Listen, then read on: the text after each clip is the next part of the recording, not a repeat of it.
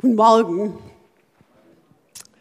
Das ist so wie in der Schule, da sitzen auch alle in den letzten Bänken, weil der Lehrer ihnen vielleicht was tun könnte. Ähm.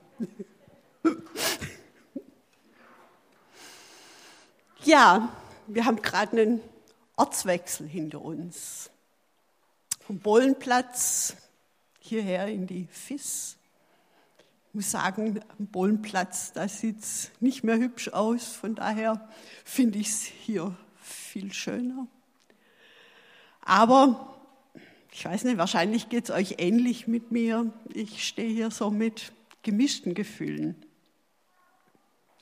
Ich schaue zurück auf das, was gewohnt, eingerichtet, eingelaufen war.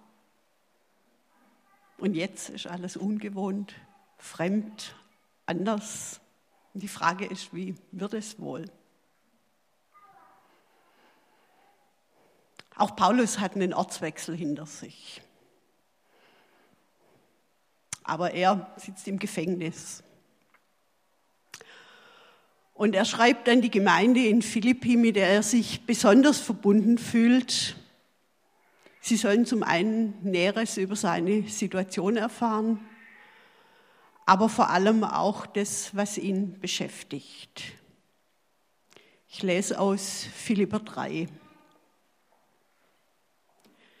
Ich wurde im achten Tag beschnitten, bin aus dem Volk Israel, vom Stamm Benjamin, ein Hebräer von Hebräern, lebte als Pharisäer nach dem Gesetz, verfolgte voll Eifer die Kirche und war untadelig in der Gerechtigkeit, wie sie das Gesetz vorschreibt.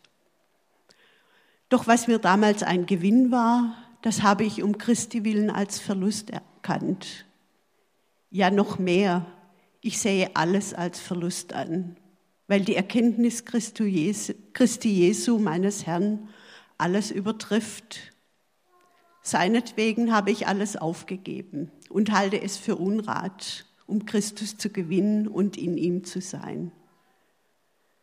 Nicht meine eigene Gerechtigkeit suche ich, die aus dem Gesetz hervorgeht, sondern jene, die durch den Glauben an Christus kommt. Die Gerechtigkeit, die Gott aufgrund des Glaubens schenkt. Christus will ich erkennen und die Macht seiner Auferstehung und die Gemeinschaft mit seinen Leiden. Sein Tod soll mich prägen. So hoffe ich, auch zur Auferstehung von den Toten zu gelangen. Nicht, dass ich es schon erreicht hätte oder dass ich schon vollendet wäre, aber ich strebe danach, es zu ergreifen, weil auch ich von Christus Jesus ergriffen worden bin. Brüder, ich bilde mir nicht ein, dass ich es schon ergriffen hätte. Eines aber tue ich, ich vergesse, was hinter mir liegt und strecke mich nach dem aus, was vor mir ist. Das Ziel vor Augen, jage ich nach dem Siegespreis der himmlischen Berufung, die Gott uns in Christus Jesus schenkt. Paulus sitzt im Gefängnis und weiß nicht, wie die Sache ausgeht. Und er fragt sich, warum tue ich mir das eigentlich an? Warum nehme ich das auf mich? Lohnt es sich dafür, ins Gefängnis geworfen zu werden? Vielleicht umgebracht zu werden? Und da verdeutlicht er sich die Maßstäbe, die in seinem Leben gelten. Wonach ist das Leben zu beurteilen? Was gibt dem Leben ein Ziel? Lohnt sich der ganze Einsatz, wenn man den Ausgang noch nicht kennt? Und dann erzählt er seine Geschichte. Und Paulus hat mächtig investiert in seine eigene Laufbahn, in sein Image. Er beginnt aufzuzählen, welche Punkte er auf dem Frömmigkeitsindex vorzuweisen hat. Er ist als Israelit geboren und erzogen worden, als ein Mitglied des Volkes Gottes. Er ist, wie es die Torah verlangt, am achten Tag beschnitten worden. Er kann stolz darauf sein, dem, ben, so, dem Stamm Benjamin anzugehören, aus dem auch Israels erster König hervorgegangen ist. Er ist nicht nur Jude, sondern ein Hebräer, der Aramäisch spricht, der Sohn hebräischer Eltern. Seine Hingabe zum Gesetz hat er darin ausgedrückt, dass er ein frommer Pharisäer geworden ist. Und sein Eifer hat sich darin gezeigt, dass er die Christen verfolgt hat. Und er wagt von sich zu behaupten, dass er untadelig war, was das Leben nach dem Gesetz anging. Und jetzt sagt er, ich habe meinen Lebensstil, meinen Glauben, alles, was ich erreicht hatte, als großen Be Gewinn bewertet. Doch stattdessen betrachte ich das alles heute als Verlust, als wertlos, als Unrat gegenüber dem Glauben an Jesus Christus. Seine Herkunft, sein Status als Pharisäer, als Gesetzeslehrer, als moralische Instanz ist nichts wert gegenüber der Beziehung zu Jesus Christus. Bis dahin bestimmte seine eigene Gerechtigkeit, die Gerechtigkeit aufgrund von Vorschriften sein Leben. Stattdessen sucht er nun die Gerechtigkeit aus dem Glauben, die Treue zu dem Bund, den Gott Menschen anbietet und in den wir nur im Glauben eintreten können. Was hat ihn zu diesem radikalen Umdenken gebracht? Die Philipper kannten natürlich die Begebenheit, als Jesus ihm auf dem Weg nach Damaskus begegnet ist. Denn dort, kurz vor der Stadt, umstrahlte ihn plötzlich ein Licht vom Himmel.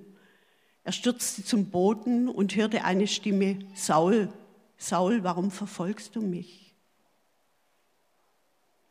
Wer bist du, Herr? fragte Saulus. Und die Stimme sagte, ich bin Jesus, den du verfolgst. Aber steh auf und geh in die Stadt. Dort wirst du erfahren, was du tun sollst. Den Männern, die Saulus begleiteten, verschlug es die Sprache. Sie hörten zwar die Stimme, aber sie sahen niemand. Saulus stand von der Erde auf und öffnete die Augen, aber er konnte nicht mehr sehen. Und dann nahmen sie ihn an der Hand und führten ihn nach Damaskus. Für Paulus ist das eine lebensverändernde Beziehung und Begegnung. Er erzählt seine Erfahrung nicht, um sich wichtig zu machen, sondern um deutlich zu machen, was für ihn wichtig ist. Was hat er erlebt mit Jesus, mit den Christen? Statt von Gott als Verfolger der Christen, als Mörder bestraft zu werden, erlebt er eine Begegnung mit der Barmherzigkeit und Liebe Gottes. Und diese Erfahrung von Gottes unfassbarer Liebe, die beschreibt er so. Ich bin gewiss, weder Tod noch Leben, weder Engel noch Mächte, weder Gegenwärtiges noch Zukünftiges, weder Gewalten der Höhe oder der Tiefe, noch irgendeine andere Kreatur können uns scheiden von der Liebe Gottes, die in Christus Jesus ist, unserem Herrn. Statt von Menschen abgelehnt und verfolgt zu werden, erfährt er durch die Christen Segen.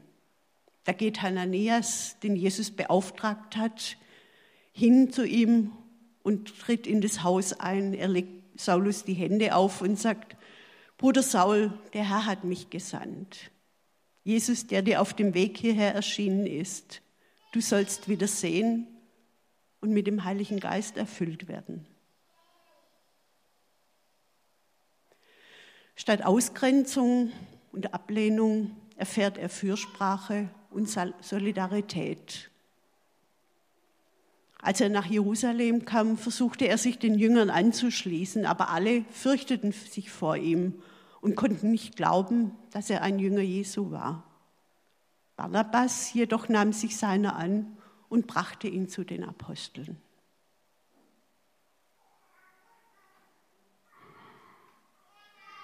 Und er erlebt lebenswichtige Hilfe, denn in Damaskus beschließen die Juden, ihn zu töten. Aber die anderen Christen nahmen ihn und ließen ihn in der Nacht in einem Korb die Stadtmauer hinab. Und er konnte fliehen. Und als er in Jerusalem ist, planen auch die Juden dort, ihn zu töten. Und als die Brüder das merkten, brachten sie ihn nach Caesarea hinab und schickten ihn von dort nach Tarsus.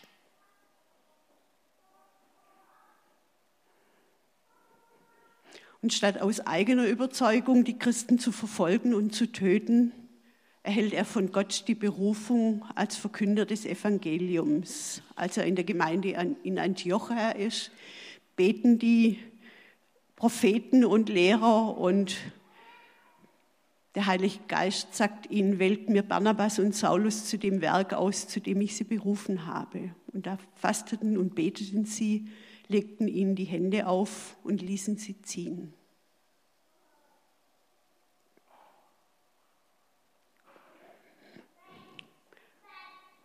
Also statt Strafe erlebt er die Liebe Gottes, statt Ablehnung erlebt er den Segen Gottes, die Fürsprache, Solidarität und Hilfe der anderen Christen und er bekommt von Gott eine Berufung. Christus will ich erkennen und die Macht seiner Auferstehung und die Gemeinschaft mit seinem Leiden, sein Tod soll mich prägen. Paulus hat Jesu Botschaft verstanden. Er hat begriffen, was dieses neue Reich Gottes bedeutet. Und er hat Gottes Liebe und Barmherzigkeit erfahren in der Begegnung mit Jesus und in der Begegnung mit den anderen Christen. In Beziehungen, die von Annahme, Zuwendung, Fürsorge geprägt sind, vom Teilen und Schenken, von Versöhnung und Frieden. All das, was Jesus vorgelebt hat und wovon er zum Beispiel in der Bergpredigt gesprochen hat, das kann gelebt werden. Paulus sagt, ich habe Christus erkannt, seine Botschaft, sein Vorbild, das ist die Wirklichkeit, die ich erleben will und schon erlebe. Jesus hat die Spielregeln der Welt von Selbstgerechtigkeit, Rache und Unheit mit Jesus.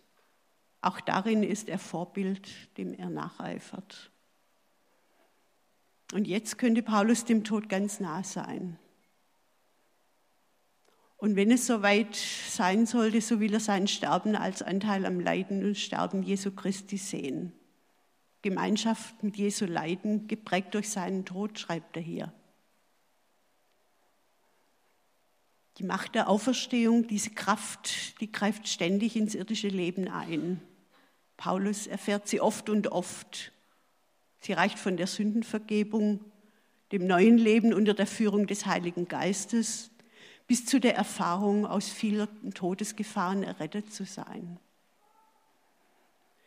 Da geht es nicht mehr um das Einhalten von Vorschriften, um Streitgespräche, wie das Gesetz auszulegen ist, um die regelmäßige Teilnahme im Gottesdienst im Tempel. Stattdessen geht es um eine Haltung, einen Lebensstil in der Abhängigkeit von Jesus, die sich im alltäglichen Leben in Beziehung zu anderen Menschen zeigt.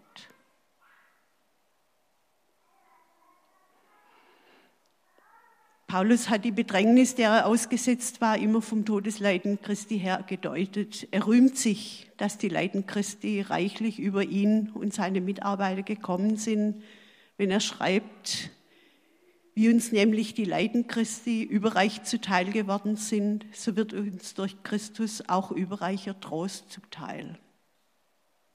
Doch die Leiden machen ihn nicht fertig, er sind nicht auf Rache, sondern er hat eine neue Haltung gewonnen. In allem Druck hat er eine neue Sicht.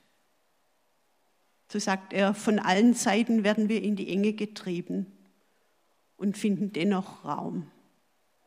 Wir wissen weder aus noch ein und verzweifeln dennoch nicht. Wir werden gehetzt und sind doch nicht verlassen. Wir werden niedergestreckt und doch nicht vernichtet. All das gelingt nicht durch eigene Kraft, sondern durch diese Auferstehungskraft, die er als Ausdruck von Gottes Gnade erlebt. Denn die kleine Last unserer gegenwärtigen Not schafft uns in maßlosem Übermaß ein ewiges Gewicht an Herrlichkeit. Uns, die wir nicht auf das Sichtbare starren, sondern nach dem Unsichtbaren ausblicken. Denn das Sichtbare ist vergänglich, das Unsichtbare ist ewig. Da klingt schon das Ziel an, von dem er schreibt, die Herrlichkeit Gottes in Ewigkeit. Und er möchte Christus immer mehr erkennen und die Berufung leben, die Gott in Christus schenkt. Die Erkenntnis Jesu Christi ist nicht nur eine Sache des Verstandes. Diese Erkenntnis wandelt den Erkennenden um, macht ihm dem Erkannten Jesus Christus ähnlich. Der Erkennende lässt sich also umgestalten durch den Erkannten. Wir leben eben einfach nicht mehr so vor uns hin, sondern wir haben ein klares Ziel vor Augen. Das ewige Leben in der Gemeinschaft mit demselben Christus, mit dem wir doch jetzt schon verbunden sind. Und Jesus hat uns dieses heilsame Leben schon vorgelebt. Menschen sind durch ihn von Gottes Liebe berührt worden. Sie sind befreit und heil geworden. Jesus hat Menschen mit dem Lebensnotwendigen versorgt.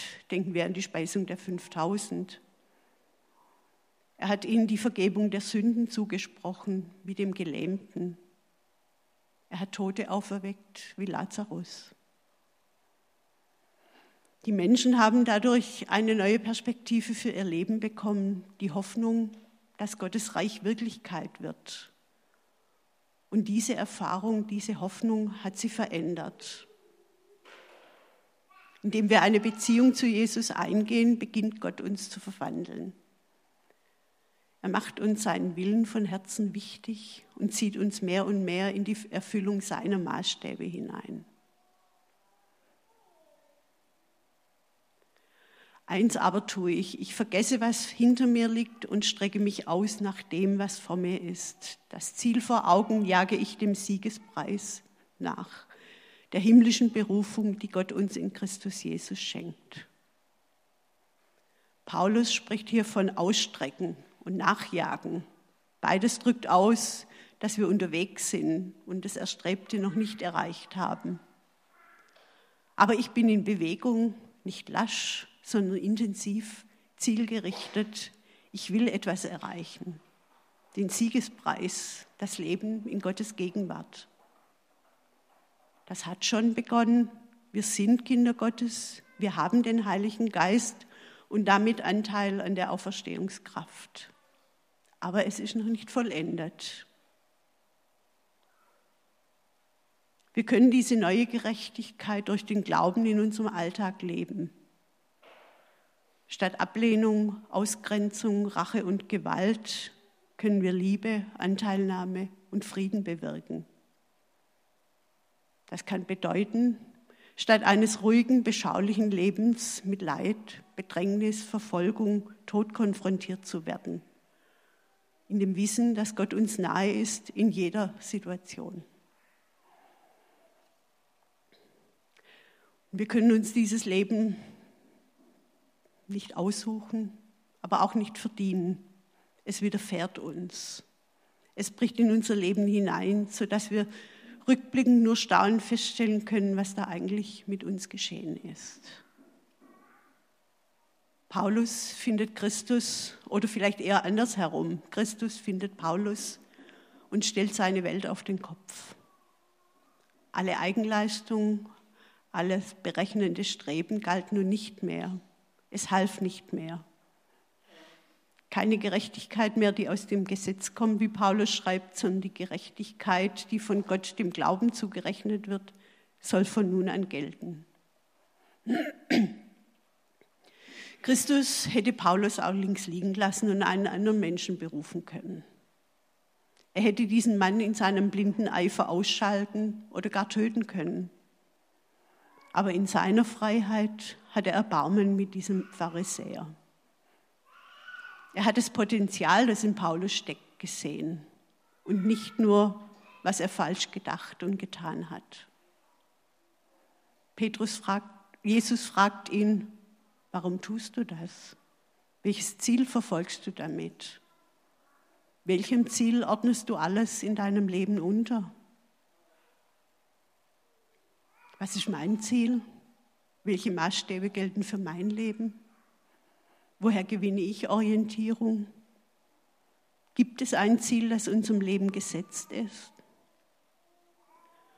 Glaube ich, ich könnte Gott mit meinen guten Werken, meinem frommen Lebenswandel, mit meinen Bemühungen, Gottes Gebote zu halten, so sehr beeindrucken, dass er deswegen auf die Idee käme, mich einmal in den Himmel zu lassen?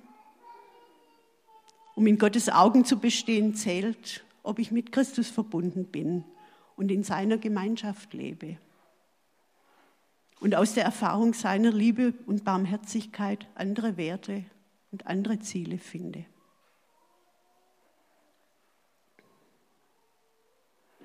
Wir lesen von einem Paulus, der weiß, worauf es ankommt. Statt Selbstgerechtigkeit geht es um die Gnade Gottes. Statt perfekt und untadelig vor den Menschen zu stehen, erlebt er sich als unvollkommen auf dem Weg, angewiesen auf Gottes Liebe und Barmherzigkeit. Statt auf sein Können, sein Wissen, seine Kompetenz zu setzen, weiß er sich mit Jesus verbunden in guten und schwierigen Zeiten. Statt auf eigene Kraft und Leistung setzt er auf die Kraft, die in Jesu Auferstehung sichtbar in die Welt gekommen ist. Statt sich durch fromme Taten Wohlergehen von Gott zu sichern, weiß er sich in allem Leid Jesus ganz nahe von ihm getragen. Er sagt, Christus hat mich ergriffen. Darum möchte ich Zukunft nur noch Christus erkennen und immer bei ihm gefunden werden. Ich will zukünftig ganz in der Gemeinschaft mit Christus leben.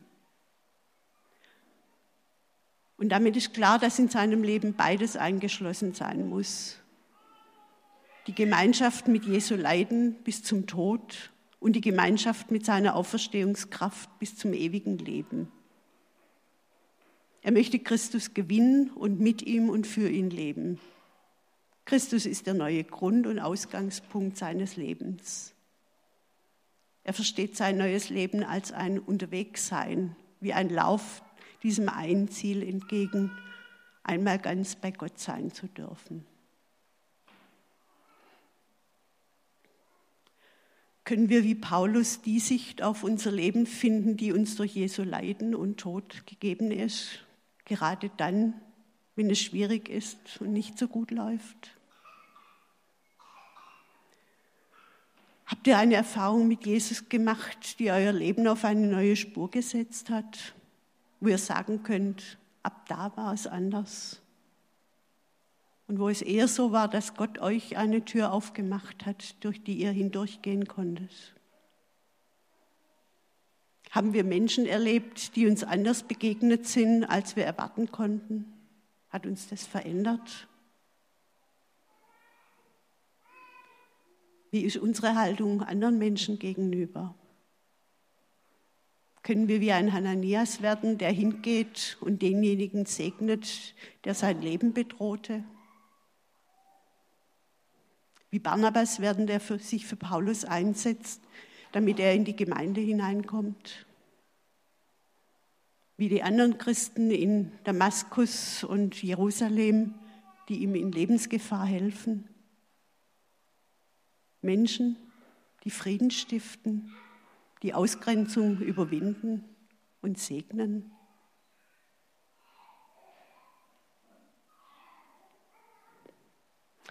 Würden jetzt noch eine kurze Stille halten und dann schließen wir mit dem Vater unser ab.